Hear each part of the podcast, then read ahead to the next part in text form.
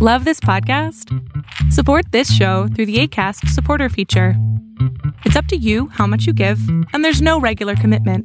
Just click the link in the show description to support now.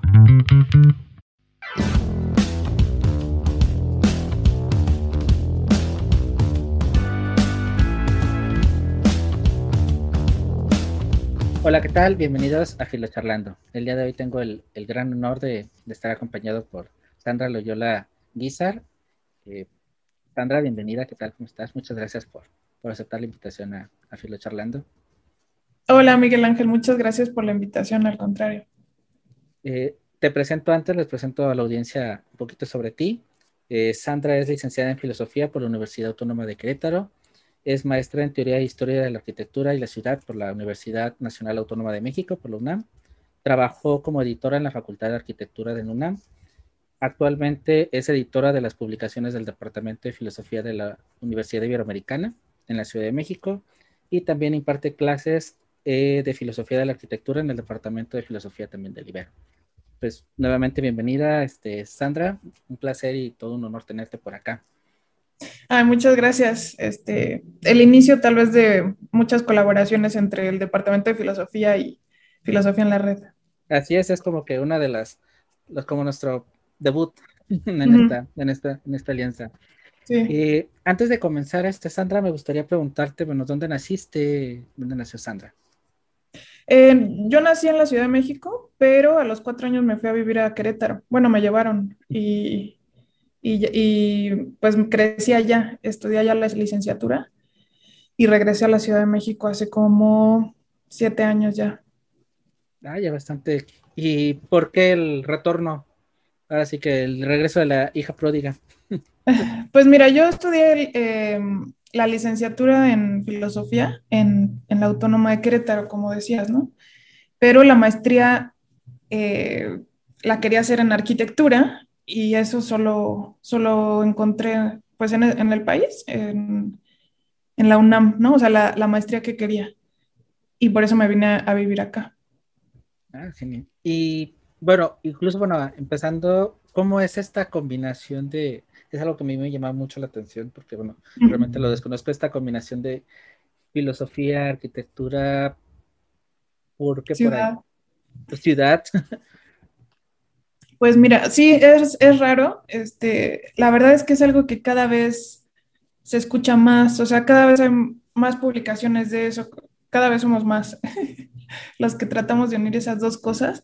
Ahorita digo mi hipótesis de eso, pero mi historia fue que hice mi tesis de licenciatura sobre Walter Benjamin y, y la arquitectura. La llamaba la función social en la obra de Walter Benjamin en una época en la que Walter Benjamin no era nada leído, ¿eh? ahorita ya está súper de moda y tal, pero cuando yo la hice ni siquiera había toda la... Acaba de salir la traducción del libro Los pasajes, este, o sea, ahorita, no sé, hay muchísimas tesis sobre Walter Benjamin, hace 10 años no era tan común. este, digo, no por darle legitimidad ni nada, pero ahorita ya hay muchísimo exploración, eh, y lo digo para bien, sobre el tema de pues en general de la teoría crítica y de, y de Benjamin, la arquitectura y la ciudad. Pero en ese momento eh, yo tomé una, una, clase optativa en sociología y ahí me tuve un tutor que se, llamaba, se llama Stefan Gandler. Eh, él nos enseñó sobre teoría crítica, este, Walter Benjamin, y yo lo uní con, con arquitectura, un tema que, pues no, o sea, no, no, tengo familia ni nada que ver con eso. Eh, más bien en mis clases de estética trabajé el tema, o sea, siempre me ha llamado la atención. Eh, y yo quería estudiar como el tema, ¿cómo decirlo? Como los, los me, me, interesaban los tratados de arquitectura, el lado estético, y quería estudiar eso en la maestría. Y entonces entré a esta maestría que se llamaba eh, Teoría e Historia de la Arquitectura y la Ciudad.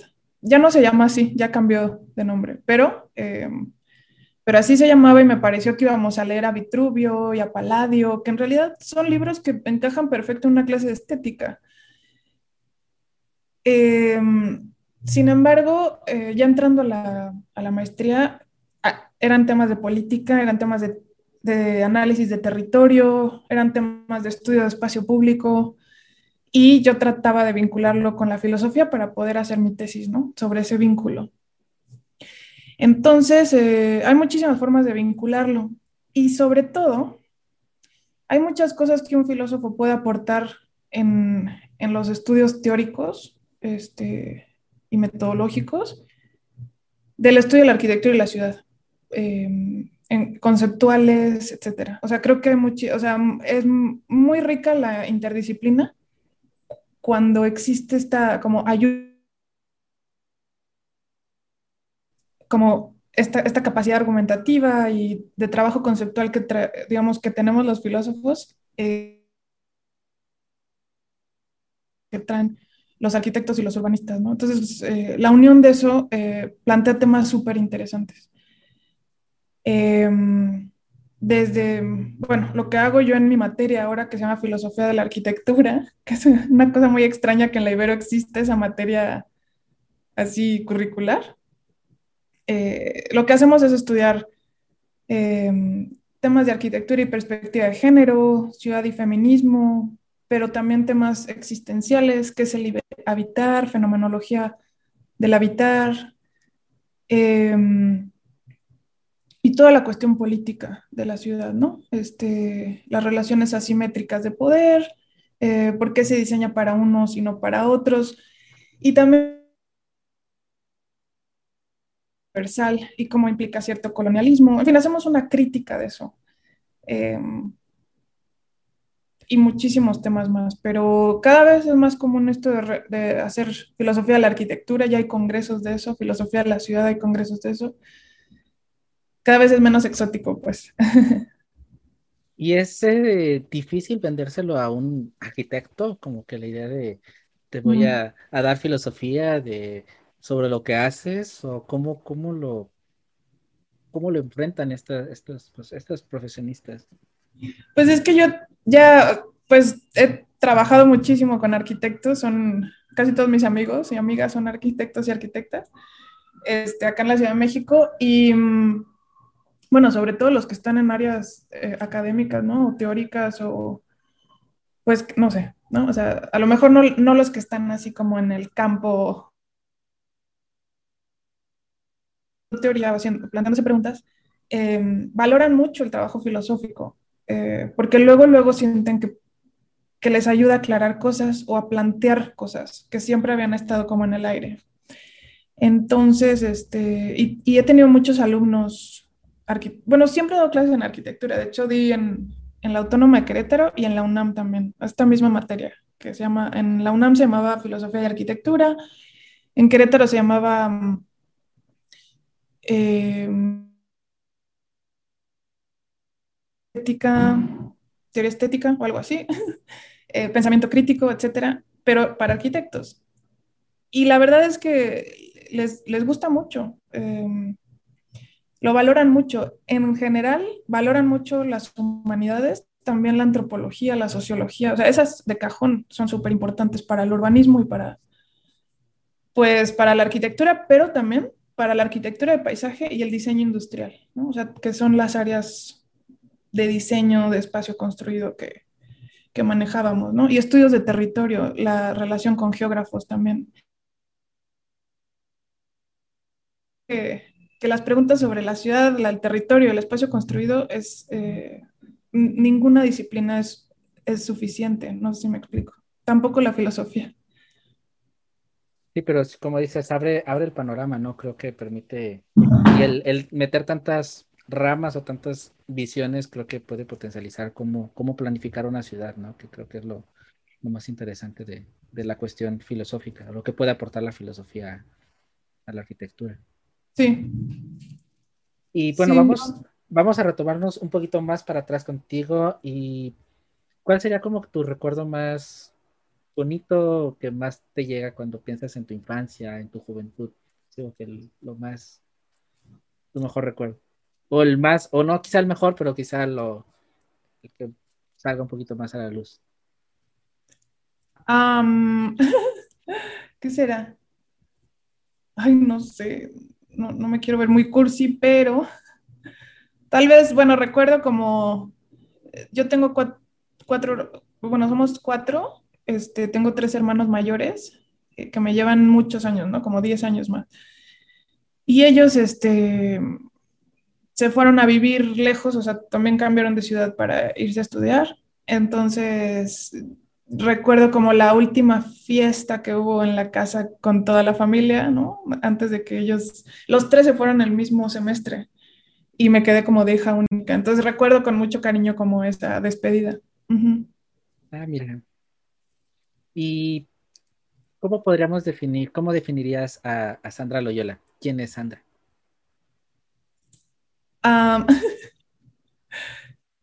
pues soy una persona, eh, pues qué decir, pues en construcción, como con muchas preguntas, ¿no? Como dedicada a las preguntas completamente, ¿no? Este, que aprendí de alguna, o sea, pues supongo, ¿no? Como todos los que nos decidimos alguna vez por la filosofía, como que aprender a vivir en, lo, en arenas movedizas, ¿no? Y asumir eso en todos los sentidos es un, como un trabajo existencial de todos los días. Ahí estoy, ¿no? Y ya ahí, ahí, ahí como que decidí vivir. ¿Y cómo es que decides dar este paso a la filosofía? ¿Decides entrar a estas arenas? ¿Cómo, cómo ah, llegas a la filosofía?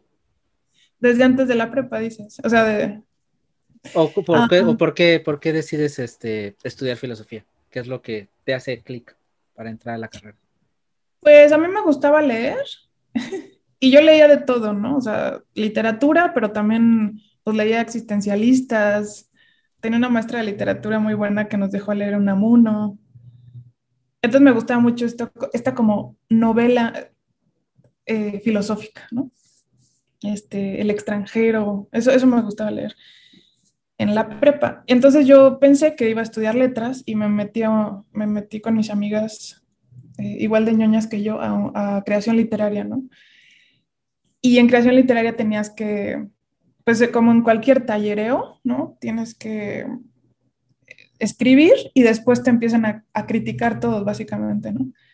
Y me acuerdo que mi maestro me dijo que yo criticaba mejor de lo que escribía. Entonces, como que cuando me toca criticar a los demás, era súper buena, pero lo que yo escribía de ficción no era tan bueno. Entonces me dijo, tal vez eres mejor crítica que, que productora de ficción. Y, y pensé, sí, tal vez. y ya por eso me decidí. Me dijo, eso se llama filosofía, no literatura. Ah, qué bien. Y sigues siendo incisiva entonces con, por eso entonces entras a la bueno, vamos a avanzar, pero creo que por eso bandas en el mundo editorial, ¿no? Para, para empezar a, señalar. Este, ya sonó eso muy este, neurótico. Parece personalidad neurótica. Eh, pero me, pues me gusta eso, o sea, me gusta, en lo editorial creo que es bien, lo editorial se me hace un trabajo súper filosófico porque es, genera un concepto, ¿no? Es eh, un proyecto que tenga un concepto eh, y que se sostenga, pues, ¿no? Con un índice y con una estructura em, y que adentro de los textos se sostenga el argumento, ¿no? Eso es lo que vas revisando. En trabajo en equipo con correctores de estilo, diseñadores, los, los correctores a lo mejor verán la sintaxis y tal, pero el editor de, alguna manera ve que lo que estés diciendo en general tenga sentido y pertinencia en el mundo de los libros, ¿no? En el mundo de los discursos. Y eso creo que es un trabajo este, totalmente para un, o sea, como una salida profesionalizante del trabajo filosófico, de la profesión de la filosofía.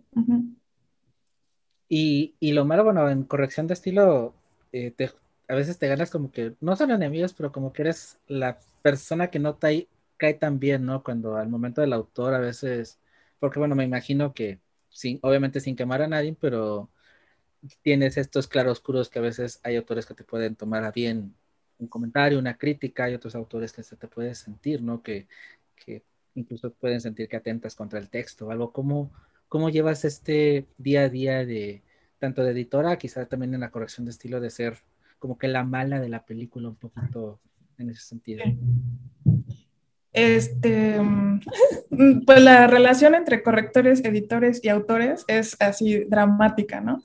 Este, no hay, no hay mucha salud en eso. Yo ahora trabajo con una correctora con la que nos llevamos muy bien y sabemos pelear, ¿no? Pero digamos que el editor es el mediador, o sea, es como un diplomático, es el mediador entre el autor y el corrector, ¿no? Entonces, el corrector no le dice directamente al autor que cambie X palabra, ¿no? Sino el editor se lo plantea y así, pero sí, sí, es, este, yo he visto así como gritos, ¿no? Este, peleas y, y, mucho enojo a veces de los autores. La verdad es que en filosofía eh, es, en mis otras experiencias editoriales, trabajar con filósofas y filósofos es este, muy diferente. O sea, lo digo de verdad. Em, las filósofas, los filósofos como que como que aceptan críticas, como que estamos entrenados, yo creo, para aceptar críticas, ¿no? Y,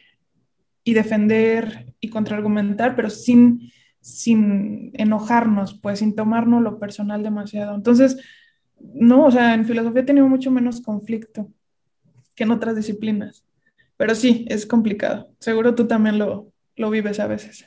Sí, por eso te digo, creo que en esta parte sí de, de ser como que el corrector o el editor siempre lleva como que esta relación amor y odio que al final, bueno, da buenos resultados, pero sí el proceso es un poco, un poco turbulento ahí, un poco movido. Sí, es turbulento, tal cual. Y bueno, entraste a arquitectura, te empezaste a apasionar con este mundo de la, de la ciudad y todo, y, de repente das el giro eh, pues en la UNAM a ser editora de la revista. ¿Cómo eh, empezabas como que a trabajar con arquitectos y de repente das ese, ese pues quizás ese giro un poco extraño, por así decirlo? Porque ¿cómo, cómo llegas a, a estos lares turbulentos pues de la editorial? Pues un poco por, por, por, la desesperación de conseguir trabajo, supongo, también en, en, su momento. O sea, yo, pues imagínate, ¿no? Tenía la licenciatura en filosofía y me vine a estudiar teoría de la ciudad, ¿no? Entonces yo ya se me iba a acabar la beca con así y dije, ¿de qué voy a vivir? O sea, ya ni, ya ni sé filosofía, ni tampoco soy arquitecta, ¿no? Ya olvidé así a Kant y, y, y tampoco es que sepa yo diseñar nada, ¿no? Entonces, este, dije, ¿qué voy a hacer, no? Y pensé como, tuve otros trabajos, daba clases de español para extranjeros, etcétera, pero, pero dije, si me quiero dedicar a estas dos cosas, lo único que sé hacer tal vez, no, no, no que todos, pero pensaba como, tal vez escribir mejor que los arquitectos, ¿no? Es lo único sobre arquitectura, podría tal vez escribir más bonito, no qué sé yo, ¿no? Entonces eh, dije, pues voy a profesionalizarme en eso y tomé una especialidad que se llama especialización en trabajo editorial, que es que tampoco hay como muchas escuelas para volverte editor, la verdad. Hay una en el DF que se llama Versal y ahí han formado muchos editores, pues, ¿no? Tomé clases con editores de, de todos lados, ¿no? De Random House, de Panini, este, de Santillana, del CIDE, etcétera Em, y de muchas áreas, ¿no? Entonces, eh, es un curso de un año muy intenso este, y muy bueno. Sin embargo, yo salí del curso y dije, bueno, ya tengo toda la teoría para ser editor, pero no sé este, realmente el trabajo editorial, no lo he hecho, ¿no? O sea, no he estado como en el, pues sí, en el así cierre de edición, pie de imprenta, ¿no? Eh, trabajo con diseñadores, ahora sí hacer un concepto. Eso no sé, ahora ya sé cómo se dice, sé cómo comunicarme con el diseñador, pero nunca lo he hecho. Entonces, antes de salir de la maestría, fui a la editorial de la Facultad de Arquitectura y les dije que esto, así les dije esto tal cual, así de, oigan, yo no sé de qué voy a trabajar, este, estudié esto, tengo esta especialidad y no sé en realidad hacer trabajo editorial en forma, entonces quisiera hacer como un servicio becario, ¿no? Y ya estuve dos meses y a los dos meses, pues, este, pues no me contrataron porque es, es este, por honorarios, pues, pero me quedé allá a trabajar tres años. Y ya, ahí el trabajo en la Facultad de Arquitectura, pues, es súper intenso, pues, es, es, ahorita ya cambió porque cambió el director y no sé cómo están las cosas ahora, pero este, en esos años eh, llevábamos dos revistas, eh, era un equipo como de 20 personas, más personas por honorarios que trabajaban por fuera. Eh, se hacían más o menos como 25, 30 libros al año. Ajá. es un trabajo real, pues, de editorial. Y a ver, cuéntanos un poquito, porque creo que es muy interesante, es esta la parte que quizá muchos de los que nos vayan a ver, pues desconocen, ¿no? Es, mandas el trabajo, eh, quizá mm. alguien te lo corrige, haces las correcciones, pero bueno, eh, en el mundo del, de la web, pues se queda en, yo mandé mi, mi, texto y se sube un blog, o yo mandé mi, mi, trabajo y lo van a publicar en una revista y ya está ahí el filósofo o el pensador, pues se queda. ¿Cómo, cómo es este trasfondo de, de, la editorial? ¿Cómo eres? Qué, qué, ¿Qué, es lo que hace un editor? Eso creo que sería muy, muy interesante conocer este, este lado oscuro de, del mundo que, que, al final del día, pues el, el autor pues lo ve plasmado ya sea en un PDF o en un libro, pero tú eres como que el artífice. ¿Cómo, es este trabajo? Este, pues mira, primero decir que es bien diferente el mundo de la editorial comercial que el mundo de la edición académica, ¿no? Yo de la edición comercial no sé, o sea, yo nunca he trabajado en eso. Así como se edita, no sé, eh, literatos contemporáneos, super cool, eso yo nunca he trabajado en editoriales cool, pues, ¿no?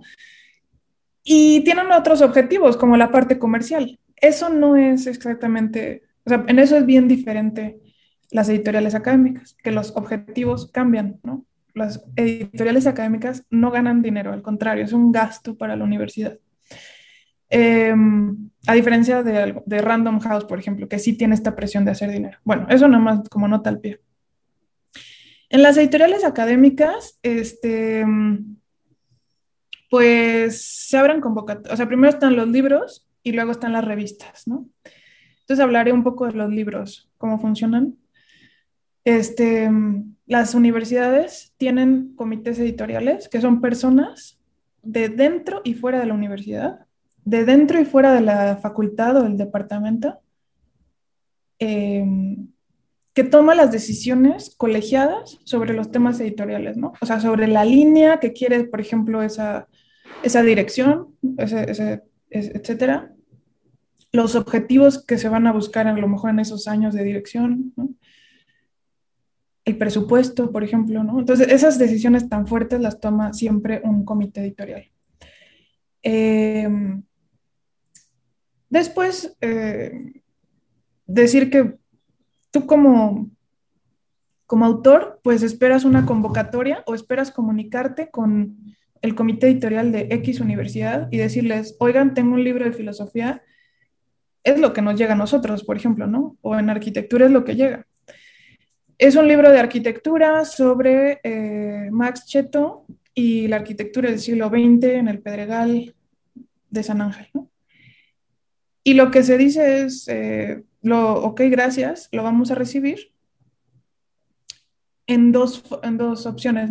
Una que es el manuscrito, tal cual, ¿no? el libro terminado, y otro, el libro terminado sin nombre, ¿no? o sea, sin tu nombre esas dos versiones se pasa al comité editorial y el comité editorial dice, no tenemos nosotros por qué publicar nada que tenga que ver con Max Cheto. Max Cheto sí, a lo, esto es, es, mentira, ya se murió, pero por ejemplo, decir, está vivo, no queremos publicar nada sobre alguien vivo, porque no le queremos hacer publicidad gratis?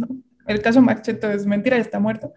A lo mejor dicen, sí, este, justo el tipo de arquitectura que nos interesa, ¿no? O, o a lo mejor en el departamento de filosofía es como, es un libro sobre eh, feminismo y, y, teoría queer. Es como, mm, tal vez sí, pero no es nuestra agenda, tal vez esto iría mucho mejor en temas en, en, el departamento de género de la Ibero, ¿no? Entonces lo vamos a derivar. En fin, eso es lo, el primer filtro, ¿no? Decir si va o no con la línea de, de ideas o de objetivos del departamento de la facultad. Si se acepta, entonces pasa un proceso de arbitraje que quiere decir que el editor, con esos dos manuscritos, le va a mandar el manuscrito sin nombre a dos especialistas en el tema. Si es sobre feminismo, sí, sobre feminismo y ecofeminismo o algo así. Entonces, mi trabajo es buscar dos especialistas en ecofeminismo, de preferencia de fuera de la Ibero, por ejemplo, o fuera de la UNAM, fuera de la institución editora. Y estas personas se comprometen a leer el texto en un par de meses, por eso luego los procesos son largos, sin nombre, para que no haya conflicto de intereses, ¿no? Porque a lo mejor dice, no, pues este es un licenciado que no, no sé, ¿no?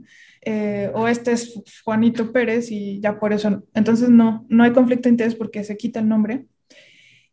Ellos lo leen y llenan un formato, ¿no? Que es el acta de dictamen, donde dicen eh, por qué sí o por qué no, ¿no? Se, se acepta, se rechaza, se acepta con cambios o se acepta para una segunda revisión. Esas son las opciones. Este, y llegan dos dictámenes. A veces es positivo y negativo, a veces los dos con cambios, etc. Eso se llama revisión por pares. Y eso es lo que hace una academia, digamos, es una política editorial seria, ¿no? Es decir, el CONACIT, por ejemplo, solo evalúa publicaciones que estén arbitradas por pares ciegos. Entonces, si te fijas, pues es un proceso bastante, o sea, hay muchas, eh, hay muchos filtros. Pon tú que se, generalmente se acepta con cambios. El autor, la autora recibe un montón de cambios de no tiene orden, eh, falta no sé qué, tal capítulo sobra. El autor hace sus cambios y entrega la versión, ¿no? Y entonces ahí se hace un presupuesto em, y empieza el proceso editorial. Ahí empieza, de hecho, ¿no? O sea, apenas que consiste ahora sí en, en, depende del proyecto, pero ahí ya el editor tendría que revisar si el índice funciona, ¿no? Bueno, porque los libros académicos luego es marco teórico, estado de la cuestión, estado del arte, santo Dios, eso nadie en el mundo de las ferias de libros va a querer leer eso. Entonces, ahí le decimos al autor, a ver, esto transfórmalo en, una, en un prólogo, transfórmalo en una introducción. O si es un libro de un solo autor, consíguete a alguien súper chido que, que te haga un prólogo. En fin, o sea, se, se cura, se cura el, el, texto para volverlo como más, este, pues, valioso, más interesante, más, justo más vendible, qué sé yo.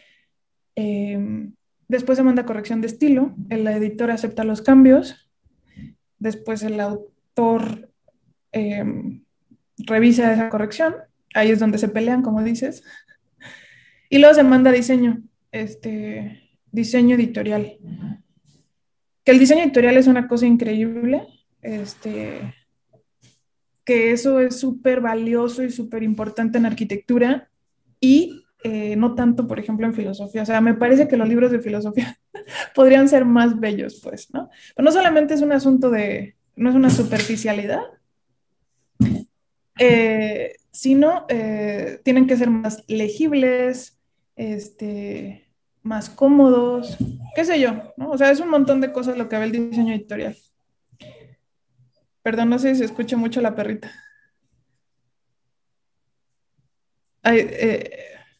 ya, ya se fue. Podemos editar esa parte. Ay, no te escucho, perdón. Ah, perdón, es que le tause. Volvemos a lo estético de los, de los libros. sí. Em, sí, entonces te digo, no es una superficialidad, em, pero sí hay como una ventana de oportunidad para los, para los libros de filosofía, de, de ser más, este, mejor, un, un, objeto de diseño este, de más calidad, ¿no? Por decirlo de alguna forma. O sea, son de las cosas que veo, ¿no? O sea, una de las cosas que el, tema editorial de letras y palabras y correcciones es mucho más fácil en filosofía, pero el tema de diseño es algo que extraño mucho, por ejemplo, los libros de arquitectura. Y de, hacíamos libros de arquitectura, de diseño industrial, de paisaje y de urbanismo, donde había muchísimas imágenes, planos, fotos, ¿no? Entonces había como un contenido de archivo valiosísimo, ¿no? Entonces el trabajo editorial había que, que trabajar eso también hacer que casaran las imágenes con el texto, que dialogaran, ¿no? Entonces el trabajo editorial allá era, pues tal vez este, más complejo. Eh, y acá en filosofía son textos mucho más densos, donde por ejemplo el aparato crítico es mucho más complejo. ¿Me explico? O sea, como para explicar un poco las diferencias. Pero sí. Y bueno, em, punto y aparte, las revistas, eh, a diferencia de los libros. Ahí viene lo bueno, creo que en eso, ¿no? Creo que también es un tema un poco ahí...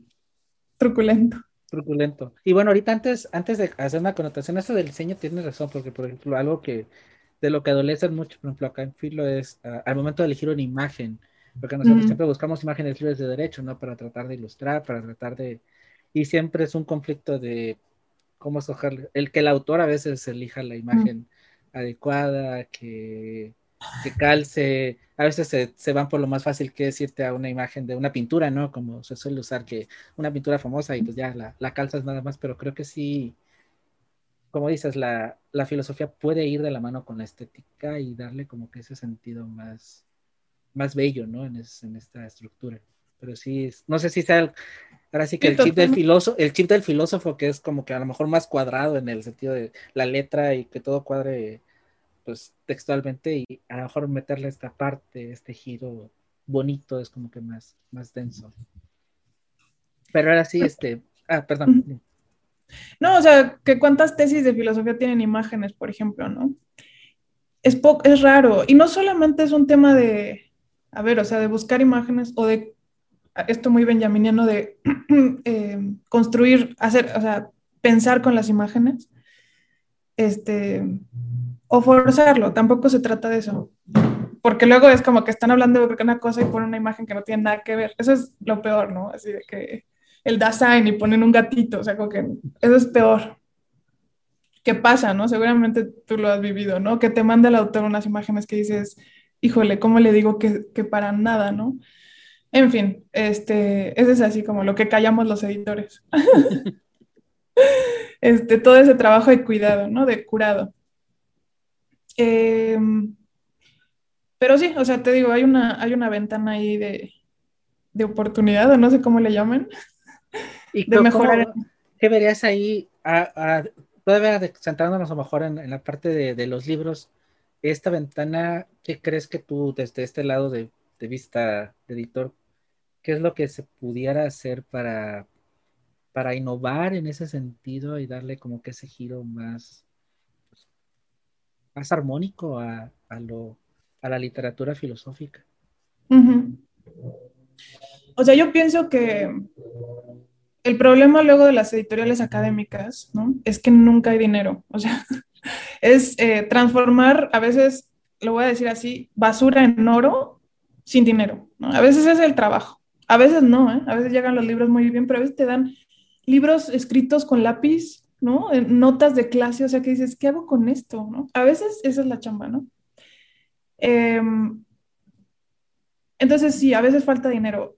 Y lo que yo creo es que hay que contratar a diseñadores editoriales, porque existe esa expertise, ¿no? O sea, no solo son diseñadores gráficos, son expertos en hacer trabajo editorial, son gente experta en tipografía, en, en el espacio que hay entre letra y letra, entre palabra y palabra, ¿no? El tracking, el kerning, o sea, es una especialidad, pues la caja tipográfica, todo, la mancha, los aires, el, aire que tenga el libro, la jerarquía de títulos, todo tiene un porqué. Y es una expertise que no cualquier diseñador sabe. Y obviamente no cualquier filósofo o cualquier editor, no. Es una expertise este, que yo cada vez valoro más, ¿no? O sea, se me hace súper padre lo que hacen y lo que pueden hacer, ¿no? Este, tampoco se trata, por ejemplo, de hacer un libro así, ¿no? Con canto de oro, ¿no? como si fuera un coffee table book, como dicen, de, de un libro de filosofía, ¿no? O sea, es hacerlo mejor, eh, o sea, que el, que el diseño del libro le, le haga justicia al contenido. ¿No? No coffee table book, no, no, porque a lo mejor no es eso. Eh, no sé si me explico, o sea, mm, entre el espacio, el, espacio entre renglones, la caja tipográfica, o sea, em, eh, y, todos estos estudios de eh, cuánto puede el ojo leer de corrido sin, sin confundirse, la revisión ortotipográfica, ¿no? o sea, todo ese cuidado que yo va a salir un librito que se llama Filosofía Pirata y Trabajo Editorial, que escribe ahí que el trabajo editorial a veces es quirúrgico, o sea, es así, ¿no? Es ver una coma, a veces se te puede ir media hora en revisar una coma parentética, o sea, porque así se cuidan las cosas, pues, ¿no? Y también cuando somos autores o autoras, queremos que así nos cuiden, o sea, eso sería lo ideal, ¿no? Eh, pero también la coma en qué tipografía, ¿no? Este, y una coma después de dos comas del lado derecho, ya no, porque entonces se va a perder el, el, el, lector, ¿no? En fin, o sea, es todo el cuidado que se tiene con el lector para que se la pase bien. y, mm, y, ese es un trabajo que, que, hay una expertise que se llama diseño editorial, ¿no? Si no se puede, entonces, pues, aprender es porque esto es una técnica, pues. Perdón, creo que, eso, creo que eso que mencionas del design, eh, bueno, yo lo he visto mucho, por ejemplo, en, en, internet, en los sitios, se está cuidando ya, ¿no? Por ejemplo, yo algo que en lo personal a mí me, me, impactó mucho cuando, cuando empezaba ya a meterle como que este diseño a filo, eh, era, por ejemplo, que la no justificación de los textos en Internet. Y es algo que, por ejemplo, a mí me, me, chocó en un primer momento porque pues estaba acostumbrada como que a verlo todo justificado, todo. Y cuando descubres todo este trasfondo y todo este diseño este web de, pues de que no es justificado, que porque el ojo, que porque en los dispositivos pequeños, todo, creo que bueno, eso en la parte web, creo que sí se está a lo mejor trabajando un poco más, pero quizá, no sé si por la apatía de leer en libros, es una realidad a, nivel cultural, pero quizá esta parte del diseño en cuanto a lo que dices de los espacios, de estas separaciones, de la tipografía, del por qué, el fondo, de todo esto, creo que sí, no sé si no se valore por precisamente porque a lo mejor ya el, no, no es que se deje en segundo plano el libro, pero como que sí lo están como que más como que relegando en esta cuestión de, de hacerlo más como para allá. Sí, y bueno, ahorita que dices eso, también estaba pensando que, o sea, los filósofos y las filósofas o los teóricos o los que, o sea, van a leer, pues, así le entregas un libro roto, ¿no? A cachos, lo van a armar y lo van a leer, pues, o sea, sí, eh, sí es una formación de lectores y lectoras muy impresionante, cosa que no tienen otras disciplinas, ¿no? O sea, en la disciplina de la arquitectura y el urbanismo, si tú les entregas un libro feo, un libro sin diseño, pues porque ellos se dedican a eso, pues ellos valoran, imagínate un diseñador industrial, ¿no? Eh, no va a consumir algo que no esté bien hecho, pues que no esté bien cuidado, diseñado. Eh, entonces, porque para él es prioridad eso, ¿no? A lo mejor para nuestras disciplinas es prioridad la lectura sea como sea, ¿no? Pero no, o sea, creo que deberíamos decir, este, lo vamos a leer, pero queremos pasarla bien. Sí, sí, más porque, pues, adaptarnos, no irse adaptando este, y que no está, no está peleado, o sea, así como el, pues, parece que el contenido es lo importante, pero no está peleado con la esencia, ¿no? Con, Que se vea bonito, porque al final, pues también eso puede atraer indirectamente a otras personas que, quizá no tienen la cultura lectora, pero que al verlo bonito, pues, se van a inclinar por, por entrarle a esta, Sí. Pues, a este, decir, oye, pues ah, se ve bonita, a ver, porque juzgamos por, la vista. Sobre eso hay una revista que se llama New Philosopher, que a mí me encanta lo que han hecho en temas de diseño. Es divulgación, eso es australiana. Este, yo estoy suscrita porque, o sea, me encanta el diseño. Siento que han hecho un trabajo increíble y, y lo llevé al trabajo, ¿no? Cuando estaba en arquitectura y, las diseñadoras editoriales se suscribieron a la revista y ahora saben quién es Kierkegaard. O sea, ha sido impresionante. Hacen los test existencialistas que salen al final. ¿Qué sé yo? Porque además el contenido es, es bueno, pero es accesible. O sea, creo que en divulgación es un reto el tema del diseño. En divulgación filosófica o haces bien el diseño o, o te, digamos, o te arriesgas mucho, ¿no? A que no te lean. Y sí, por otro lado hay un tema justo que cuando, el, por ejemplo, cuando los párrafos se dejaron de justificar, ¿no? Se hicieron más modernos, ¿no? También el, eso en cuestión, digamos, este, eh, de diseño. Pero también antes todo se escribía con mayúsculas y desde el 2010, ¿no? Con, como, con las actualizaciones de la RAE, ¿no? Como que se dejó de usar. Entonces, usar tantas mayúsculas y texto justificado se ve como antiguo, se ve como ¿verdad? Como ñoño, como retro, como, como pasado de modas de cuenta, ¿no?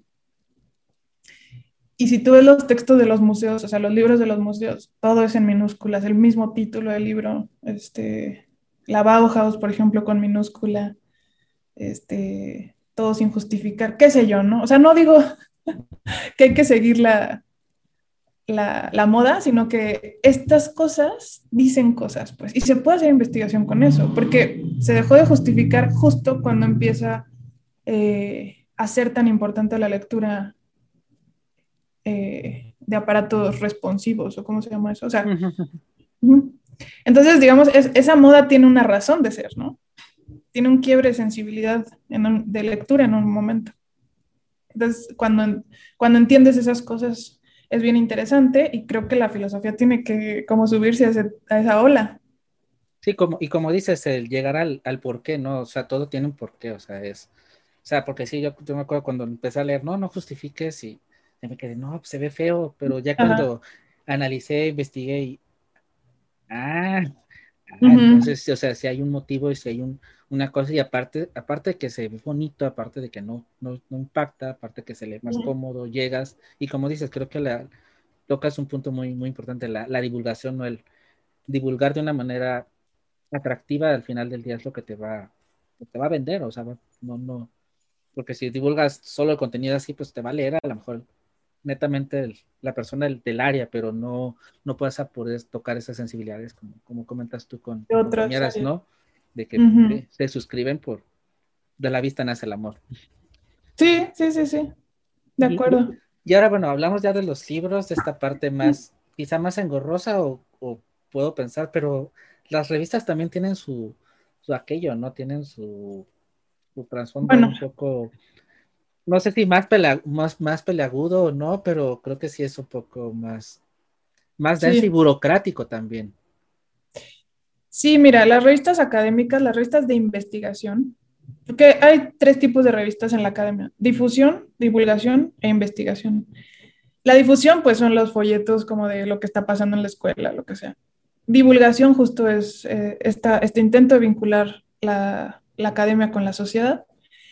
Y la investigación, que es la revista que yo llevo en la Ibero de filosofía, es una revista donde se publican eh, conocimiento nuevo.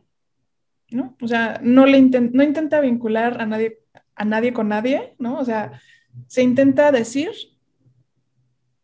eh, digamos, lo más, lo que se ha pensado últimamente sobre X tema. ¿Me explico? Lo que se, o sea, lo que, a ver, lo que tú buscas en una revista académica de investigación es qué se está pensando ahorita sobre X tema en Colombia, en no sé dónde, ¿no? Entonces, la diferencia entre un libro y una revista es que las revistas son publicaciones periódicas, ¿no? Entonces, la periodicidad implica cierta vigencia, cierta caducidad. Es decir, el libro es como perenne, ¿no? El libro va a decir algo y lo va a decir para siempre. La revista sí entiende que va a, a lo mejor va a perder em, eh, actualidad, pero tú buscas revistas porque es lo, lo que se ha eh, producido últimamente, lo más reciente. No sé si me explico.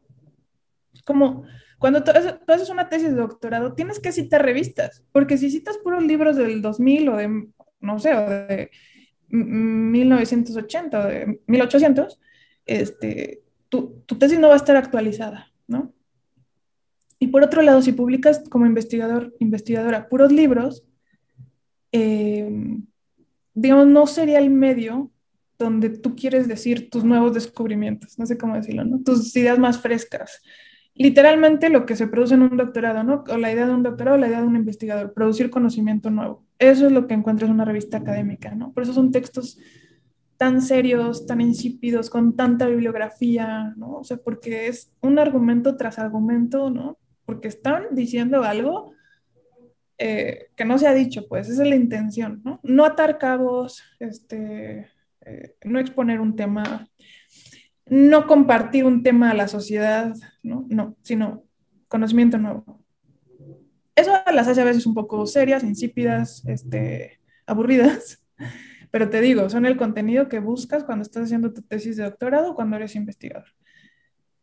Entonces, hoy por hoy, cuando te evalúan en el SNI, por ejemplo, de CONACIT, según entiendo, es más valorado que publiques en una revista de investigación que publiques un capítulo de libro.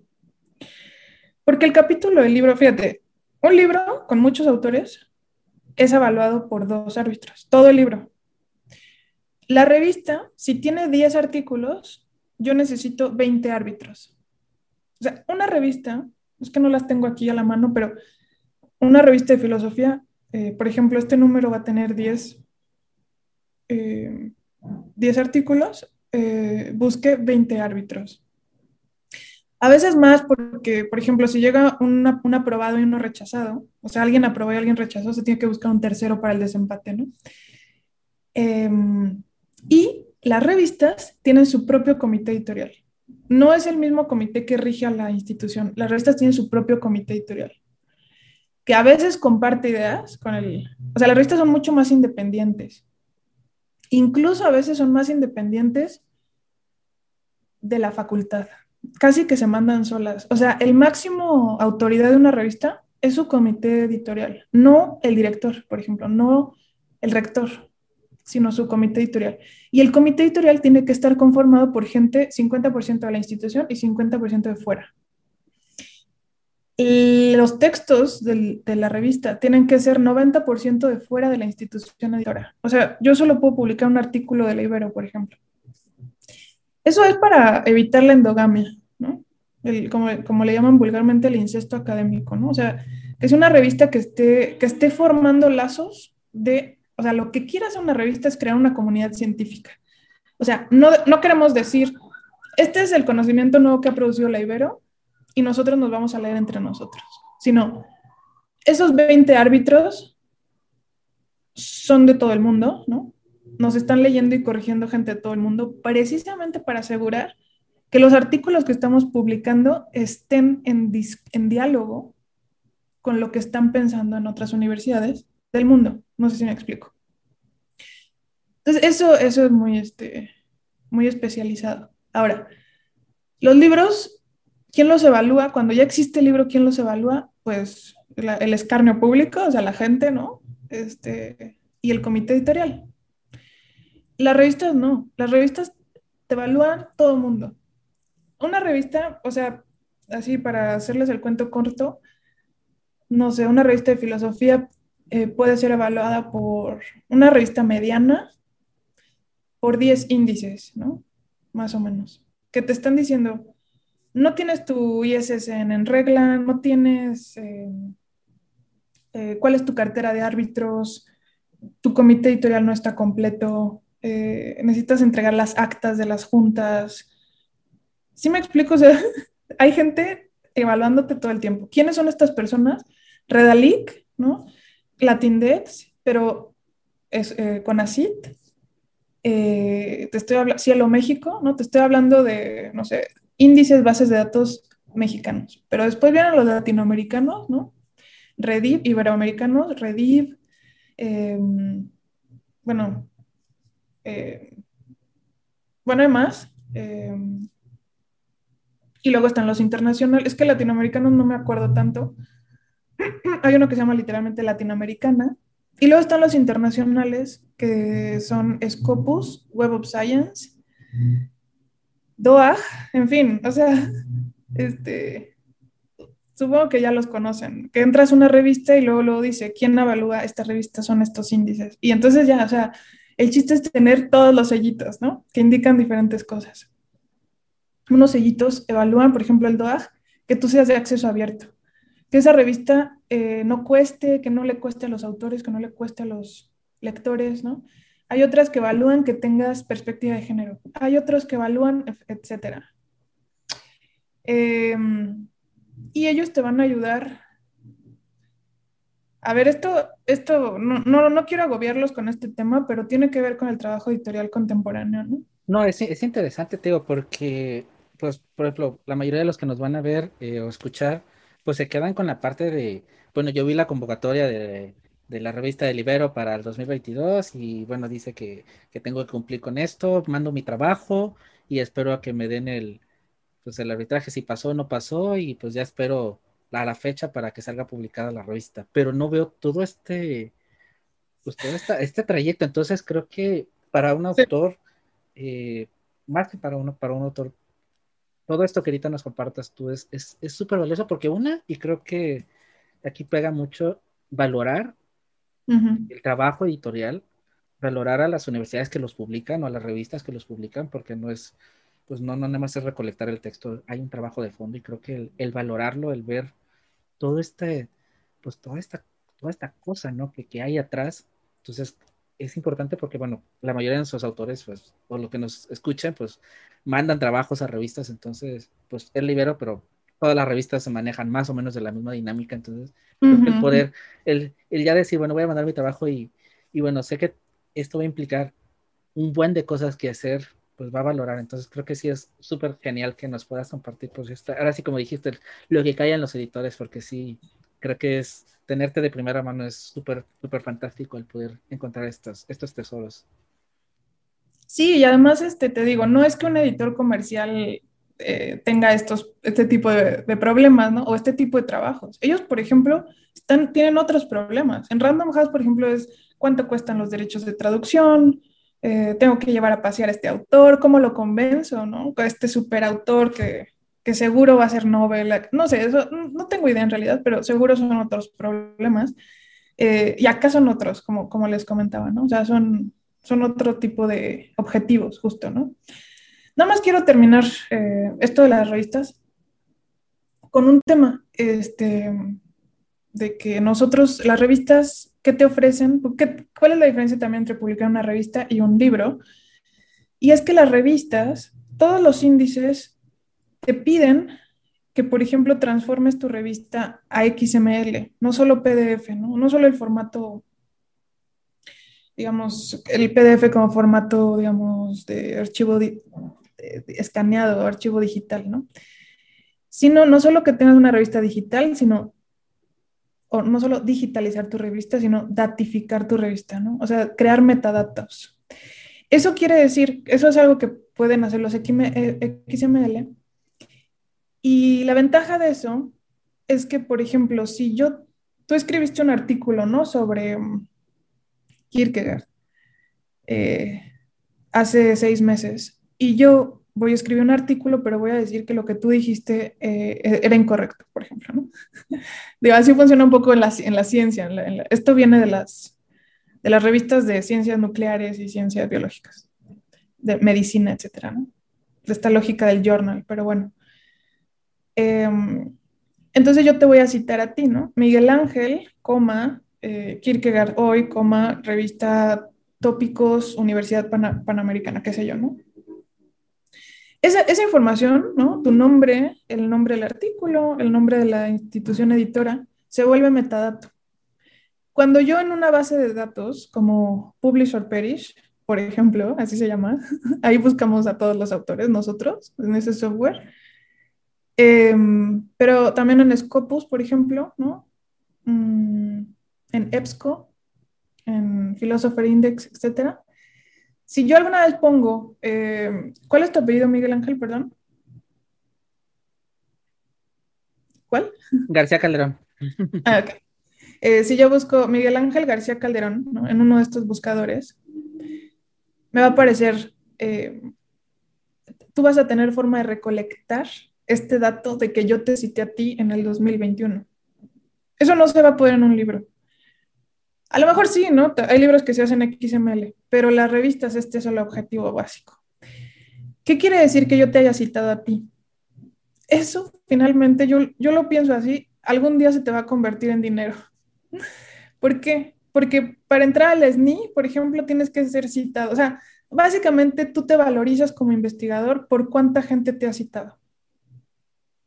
¿No? Ese, así cree, eh, digamos, aumentas tu, tu valor como, como académico, ¿no? Esto lo digo como, como problema, pues, o sea, así es, pero hay que problematizarlo y de hecho tendría que ser un tema filosófico, que era lo que te comentaba este, antes. Eh, en el Departamento de Filosofía, eh, la doctora Gabriela Méndez Cota tiene un proyecto de investigación que se llama Filosofía de la Práctica Editorial, donde cuestiona este tipo de formas de valorizar el pensamiento filosófico, ¿no? Bueno, eso que tú vas haciendo como ese índice, eso se convierte en un numerito, ¿no? Te han citado 30 personas en este año, se llama factor H. Entonces, tu factor de impacto, tu factor H es de tanto. Y de acuerdo a eso, vamos a ver si tú vas a poder entrar al SNI 1, 2 o 3, por ejemplo. Son entre las cosas que evalúan. Pero también es tu valor como investigación, investigador en la facultad donde trabajas, qué sé yo, ¿no? esa minería de datos, ¿no? esa recolección de datos, no es tan fácil de hacerse en libros, pero es el objetivo muchas veces de las revistas. Entonces, ¿qué gano yo publicando una revista que no tiene XML, que no genera minería de datos? Este, pues nada, te estás haciendo de un hombre, estás este, en vías de desarrollo, como le dice el CONACIT. Estas revistas que no tienen, como la nuestra, todavía no tenemos XML, vamos a empezar con eso justo. Eh, son revistas en vías de desarrollo. Aunque sí tenemos metadatos, ¿no? Algunos. Este, en fin, no, no, los aburro más con cosas técnicas, pero es súper problemático esto, ¿no? Ahora, otro problema es, eh, ¿por qué los investigadores querrían leer un libro de a gratis? ¿no? O sea, ese es el problema del editor. Eso sí es lo que callamos los editores, ¿no? Yo tengo, el Departamento de Filosofía de Ibero produce pues más o menos 22 libros al año, es muchísimo. Em, la Ibero es de las universidades que más publica, ¿no? o tal vez la universidad privada que más publica. Eh, y el Departamento de Filosofía es de los departamentos que más publican en la Ibero. No sé eso ya qué quiera decir, pero es mucho, pues. mucho trabajo. Em, y se me fue un poco la onda porque no sé, no me desvié con esto de que publicamos mucho. Eh, me empecé a preocupar, ¿no? Por el trabajo. por el trabajo.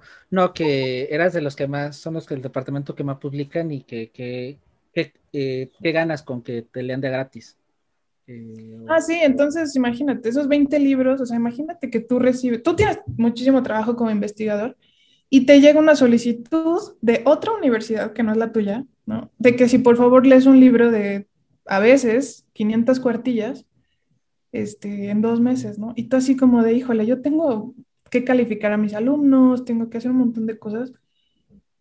Em, y básicamente lo hacen porque ellos, cuando publiquen un libro, esperan que haya dos árbitros que accedan a eso. No sé si me explico. Eso no se paga generalmente. Este, y muchas veces te dicen, no, no puedo, estoy saturado o no es mi tema o no quiero, ¿no? Este, o yo ya estoy de sabático, no me molestes. Eh, pero generalmente te dicen que sí, ¿no? Eh, también porque para ellos es una... Imagínate que tú eres especialista, no sé, en Walter Benjamin es una forma de enterarte, ¿no? Lo que están escribiendo sobre Walter Benjamin, por ejemplo, ¿no? ¿Qué sé yo? No, y, como dices, ¿no? Es como esta cadena de favores, ¿no? Que, creas como, esperas, bueno, lo hago. Aparte creo que es, un honor, ¿no? el que te digan, oye, puedes, es como que te, dan hasta en el ego del filósofo, ¿no? El ego del pensar, ah, este, pues voy a, revisar y aparte, este, pues esperas como que esta, pues este feedback que a lo mejor tú algún día vayas a subir algo, vayas a, a publicar algo y pues que esperes que quien tengas estas personas que también vayan a contribuir, ¿no? que vayan a ayudar. Y, sí, totalmente. Eh, ahorita que hablas de esta producción del libro, yo platicaba el otro día con, con el editor de, de Insight, del CISAP. él nos comentaba que curiosamente hay mucha producción de filosofía, hay mucha producción, ya sea en libros, en revistas, pero que él, bueno, desde su perspectiva a lo mejor no es, no es tan leída la producción, que hay, que hay como que sobre exceso de producción pero no tanto como de, lectura. ¿Tú cómo ves esta parte? ¿Crees que sí se lee demasiado, sí se lee al ritmo más o menos de lo que se produce o hay este, este desfase, este desbalance de, lo que se produce con lo que se lee? Mm, bueno, esa revista de Open Insight está súper buena. Este, es como de las mejores de Latinoamérica, yo creo. Em, yo creo que tiene razón. O sea, yo creo que escribimos más de lo que leemos, algo está pasando ahí extraño. o sea, las carreras de filosofía publican muchísimo, muchísimo. No, sé, a ver, no sé qué decirte de esto. Em, yo leí un artículo sobre estos cambios que está habiendo, por ejemplo, en imprimir bajo demanda, ¿no? O sea, yo creo que va a haber un futuro. El libro no creo que vaya a desaparecer, eh, pero sí creo que cada vez más se va a imprimir sobre demanda, ¿no? De hecho, ya hay librerías, ¿no? Donde tienen la máquina atrás y tú pides el libro y te lo imprimen en ese momento, ¿no? Entonces, creo que cada vez va a haber libros más y más especializados, ¿no? O sea, tú como lector cada vez vas a encontrar más el libro perfecto, ¿no? Pero los libros van a ser menos leídos por, por las masas. O sea, estos libros de éxito, este, para empezar, en filosofía no, no es tan común, pero no, no sé si me explico, o sea, cada vez va a ser el libro más curado, más cuidado, pero también leído por menos personas. Y, y ahorita que hablas de esta, de esta como selectividad, bueno, obviamente hay sus, sus diferencias mucho, por ejemplo, una revista de divulgación o de académica con, con los blogs, como, bueno, Filosofía en la Red, como otros blogs que, intentan hacer esta divulgación. ¿Cuál crees que sea como que quizá, quizá quemándonos un poquito la pata coja de, de un blog eh, que se especialice en algo o cómo se puede, si no comparar, porque obviamente manejan diferentes este, dinámicas, cómo podría equilibrarse un poco quizá la balanza, ser valorado el trabajo en Internet, que también es una producción que no solo Filosofía en la Red, sino ya otros portales y otras áreas, pues están produciendo como que, pues más, más rápido quizá que un libro, una, una revista que sale semestralmente, pues un sitio se actualiza, si no diario, cada, cada X tiempo, cómo poder, porque obviamente un, un, autor no tiene el mismo prestigio, a lo mejor muchas veces el decir, bueno, yo escribo en un blog, o por muy importante que sea en un sitio, no tiene el mismo peso en este factor H eh, que escribir en una revista, que, tener un libro publicado. ¿Cómo poder un balance, un equilibrio un poquito más o menos, no igual, similar? Bueno, a mí se me hace este, terrible, ¿no? Que no se valore el trabajo de la divulgación. O sea, me parece fundamental, ¿no? O sea, porque entonces es que eso quiere decir muchas cosas. Quiere decir que no hay en realidad un interés de las academias por vincularse con la sociedad. O sea, eso es lo que delata, la verdad, ¿no? Pero, por ejemplo, estos, eh, estos proyectos como Filosofía en la Red, ¿no? O sea, que es, eh, tengo entendido que no pertenecen a una universidad, ¿no? Sí, somos, somos como, como Elsa, ¿no? Libre soy. Lo cual les da, o sea, justo, ¿no? Libertad, porque no, no tienen que tirar, no sé, no se cierran a, a ninguna línea, ¿no? Ustedes gestionan sus propios comités editoriales, ¿no? Sus decisiones. Em, eh, primero creo que, o sea, a ver, del lado académico sí se debería valorar más la divulgación, ¿no? O sea, a un investigador de SNI creo que casi no le cuenta nada publicar en una revista de divulgación. O sea, en una revista de investigación creo que les cuenta a veces más que publicar un libro completo. Depende de la revista, ¿no? Pero eh, publicar en un blog simplemente no te da puntos ni nada, ¿no? Pero eso quiere decir entonces que los filósofos, ¿no? Los, digamos, estos pensadores o teóricos nunca primero van a, vincularse con la sociedad. Casi parece un desdén, ¿no? Como que los desdeñan. Y segundo, este, este trabajo tan difícil, ¿no? Que urge tanto en, en, el trabajo filosófico de bajar las ideas, ¿no? O sea, a ver, eso que estás diciendo, trátalo de decir más sencillo, ¿no? Lo que pasa justo cuando salimos de la carrera y damos clases en prepa, que los chavos es como de, no, no te entiendo, y tú así de, bueno, a ver, lo voy a explicar de otra forma, ¿no?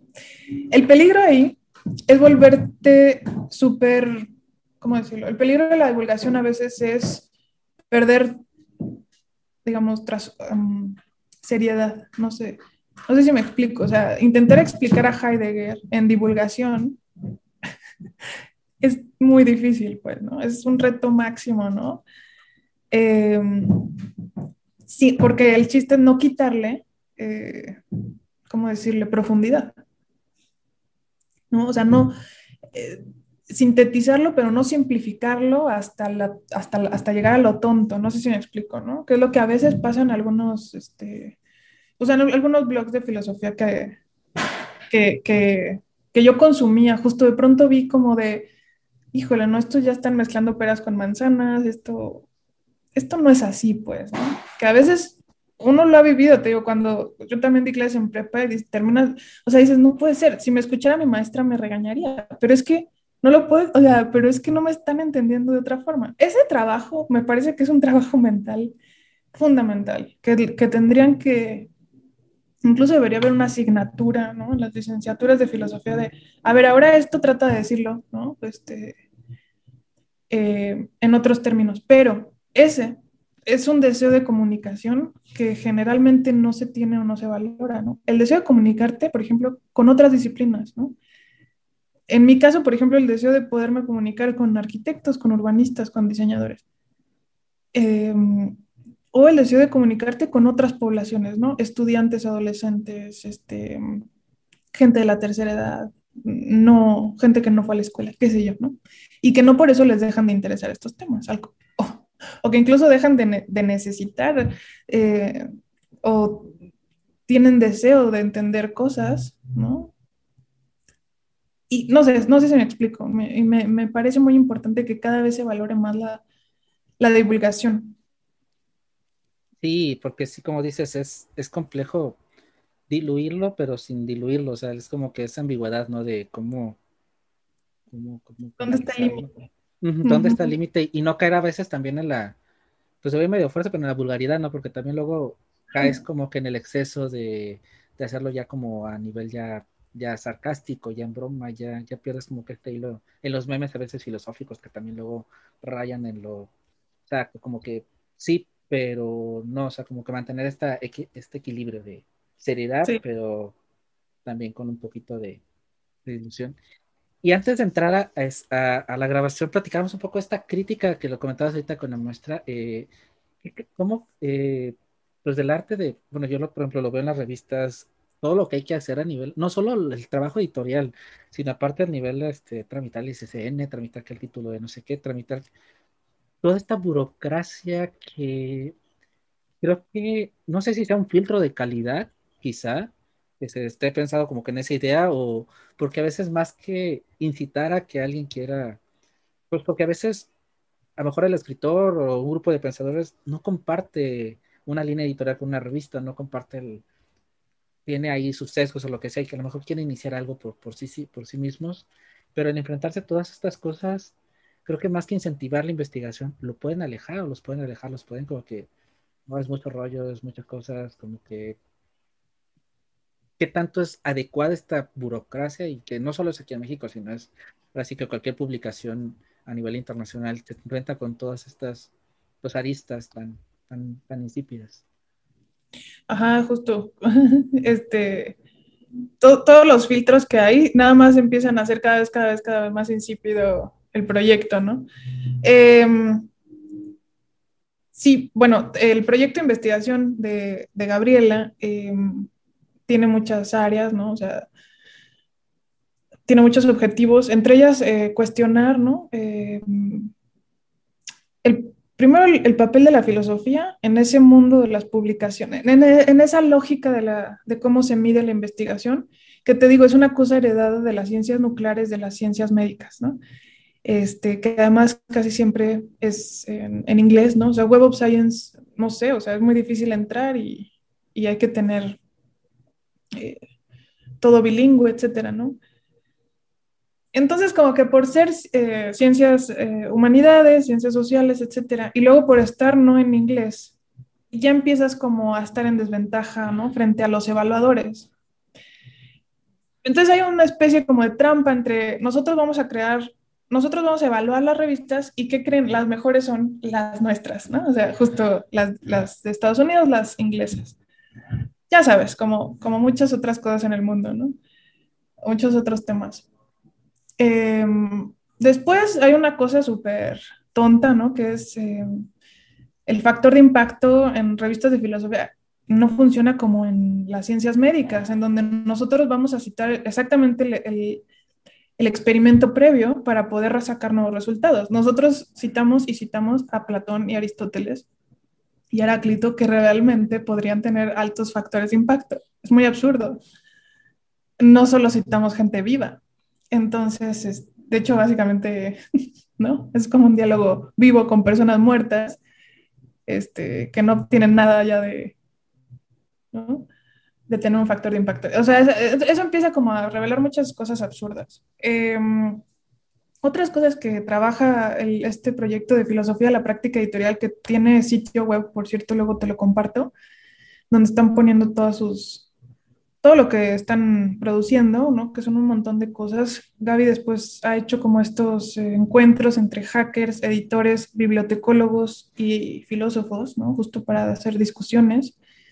También están discutiendo sobre pues las posibilidades del libro, ¿no? Libros performativos, libros que nunca se terminan, ¿no? O sea, todas las posibilidades, ¿no? De, de lo que entendemos por un, por un libro, ¿no? Este, cómo publicar saltándote estas cosas, cómo publicar como en un deseo de lo que ella llama acceso abierto radical. Bueno, bueno, ella hay un movimiento internacional, ¿no? Que se llama esto de acceso abierto radical. Porque hay revistas, las de cuartil 1 y 2, que son las mejores del mundo, generalmente cobran a los autores por publicar ahí, ¿no? Y pueden cobrar mucho dinero, que en libras, muchas veces para el, para el ingreso, por ejemplo, un investigador latinoamericano es inaccesible. Entonces, a lo mejor no es que no tengas la capacidad, ¿no? O que el texto no sea suficientemente, este, digamos, a la altura de la revista, eh, pero hay un filtro económico ahí tremendo, ¿no? Entonces, hay que visibilizar esas cosas y, y empezarlas a, a cuestionar filosóficamente, ¿no? Em, porque tienen que ver con temas de producción de conocimiento, producción y socialización y evaluación, ¿no? Es decir, lo que se considera y no se considera em, ciencia, ¿no? O, pensamiento nuevo. Entonces existen estas como em, neoliberalizaciones, o no sé cómo decirlo, que se mezclaron ya con esta, con esta forma de legitimar el conocimiento, ¿no? Y esto es un tema editorial también, ¿no? Es un tema filosófico, pero es un tema editorial. Em, eh, te digo, donde habría que trabajar justo con, con bibliotecólogos, con, eh, con, editores, con filósofos y hackers, porque ellos están un paso adelante, ¿no? De todo esto. Este, ellos, ellos, o sea, y ellas son así como, y ellas, ¿no? Porque es interesante que tienen, o sea, tienen también un tema con la autoría, ¿no? Eh, un tema con diluir la identidad. No, no quiero hablar este, por su, porque tampoco es que lo entienda perfecto, pero eh, también es algo que se cuestiona el proyecto de Gabriel, el tema de la autoría, ¿no? ¿Qué implica esto del copyright, ¿no? También eso, como el tema del yo, en fin, eso es donde entra también lo filosófico en temas editoriales. Eso en cuanto al proyecto de Gabriela. En cuanto a, yo, en tu caso, ¿no? Por ejemplo, tenemos un blog eh, y no sabemos si dar el paso a, querer, no, no, sabemos si queremos cumplir con la regla del mundo, ¿no? Creo que o sea, hay que como ponerse de acuerdo en cuáles son los objetivos. Este, los objetivos de una revista de investigación filosófica es poder crear metadatos, ¿no? Poderle ofrecer eso a los autores, poder generar factor de impacto. Entonces tienes que entrarle a, ese mundo. No sé si me explico. Eh, si lo que tú quieres es vincular la academia con la sociedad, haz una revista de divulgación que cumpla con los requisitos de índices de divulgación del CONACIT, por ejemplo. Pero si el objetivo, no sé, en tu caso es, este, en su caso es eh, eh, pues ser más libres, ¿no? Y, producir contenido que justo haga redes eh, entre lectores y productores de filosofía, ¿no? Este, no sé, no sé si, si, les convenga, ¿no? Entrarle a toda esta a toda esta cuestión. Yo no sé, a veces sí funciona para legitimarse, por ejemplo, a veces funciona, por ejemplo, para vender. Eh, si quieres entrar a Gandhi, ¿no? Con algo impreso algo electrónico necesitas tener ISSN. Entonces creo que, que habría que, que, ver exactamente los objetivos y entonces ver si conviene o no. Porque a veces es caro, es un trabajo, a veces necesita una persona solamente cumpliendo trámites. Este, eh, es tiempo y a veces los, no sé, lo que obtienes de eso es simplemente que te están coartando tu, tu libertad creativa, ¿no? Como, como editor, como medio. Sí, sí, sí, es, es, es, es muy pues, burocrático, como dices, caro, eh, complejo, y a veces como, es, como que aleja, ¿no? Es como que dices, sí, pero no, pero no sé. Y bueno, eh, ¿Cómo te pueden seguir a ti, este, Sandra? Este, creo que bueno, la plática ha estado súper genial y estos, estos lados oscuros del, mundo editorial ha sido fascinante descubrirlos. Pero a ti, ¿cómo te pueden leer? ¿Cómo te pueden encontrar? Este, si quiere alguien acercarse a, tanto, bueno, tanto, así como que a lo mejor la, publicidad directamente a lo que haces en Libero, a la, a la casa editorial Libero, como a, a ti en lo personal. ¿Nos quieres compartir? Ah, pues bueno, en redes, este, en Facebook y en Instagram estoy así, Sandra Loyola, pero, mm, ¿qué te puedo, o sea, sobre lo que he escrito, así en temas eh, justo de filosofía y arquitectura, pues no sabría cómo, eh, no sabría cómo, em, o sea, no lo tengo en un solo lugar, no sé cómo decir, o sea, lo pueden googlear y, y sí he escrito, he escrito eh, bastante para la revista Bitácora de la Facultad de Arquitectura. Em, y bueno, pronto saldrá este librito que sí, tal vez podemos después hacer una presentación, algo así. Este que se llama Filosofía Pirata y Trabajo Editorial, ¿no? O sea, justamente, ¿no? O sea, Filosofía Pirata, a lo mejor ya de, la, de esta plática se entiende un poquito más, este, a qué va, ¿no? Con este, como pues esta contracultura que es lo, la piratería en estos temas donde ir eh, con la corriente significa eh, eh, normativizarte, ¿no? O normarte demasiado en temas editoriales. Este, y trabajo editorial, ¿no? Entonces ahí es un librito donde hablamos sobre, este, bueno, sobre muchos temas. Yo en particular hablo del, del trabajo filosófico, digamos, de cómo es, eh, cómo involucrar lo filosófico en el oficio editorial. Y bueno, eso, ¿no? también decir eso, que pues como visibilizar este tabú para los filósofos que es, nunca se habla de qué vamos a vivir, ¿no? O sea, justo en toda la carrera nadie dice como, este, en qué vamos a trabajar.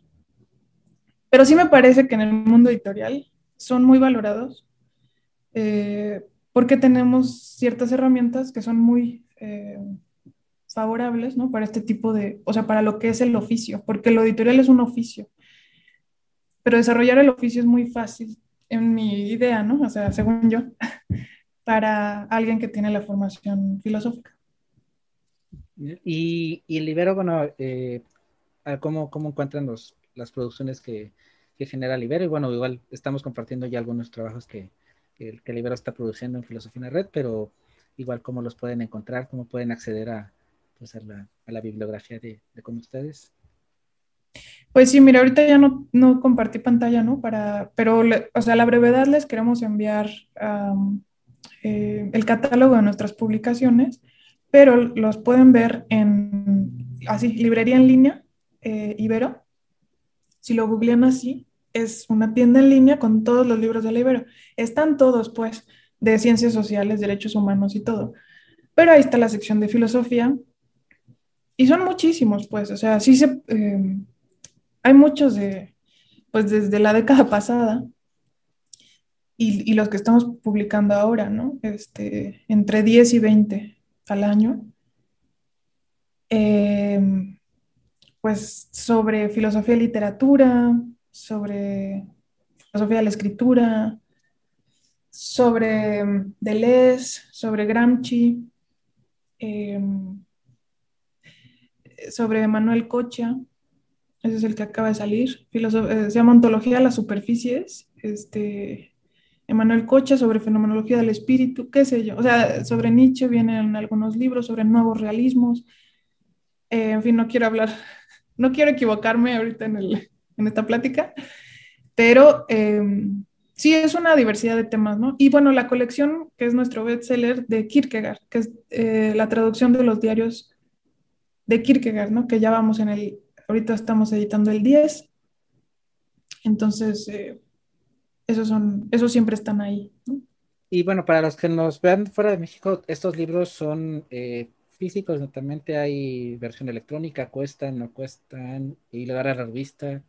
Eh, bueno, la revista es de acceso. ¿Cómo, cómo, ¿Cómo entra esta parte? Sí, la revista es de em, acceso abierto, o sea, pueden descargarla, también pueden comprarla en la tienda en línea, en librería en línea del Ibero.